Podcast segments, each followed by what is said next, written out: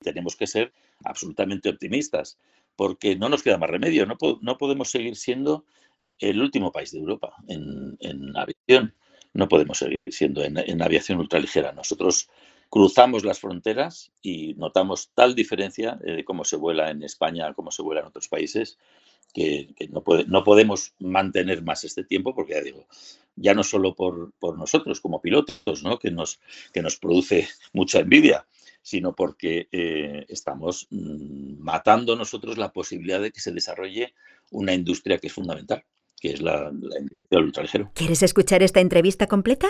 Descarga ya el último capítulo de Aerovía